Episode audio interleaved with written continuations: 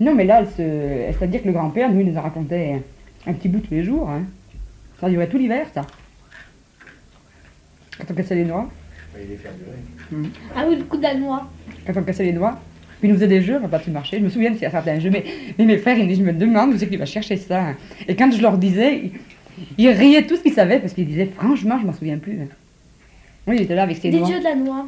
Oui, il mettait les doigts dans les mains, puis il nous disait Asile, asile, 40 000. Combien j'en ai dans mes. Euh, oui, asile, asile, 40 000. Combien j'en ai dans mes mains?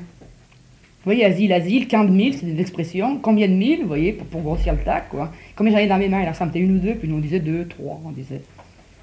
C'était là. Il se cachait bien quand il marchait. C'était des histoires de, Il de, avait de pas aussi? Non.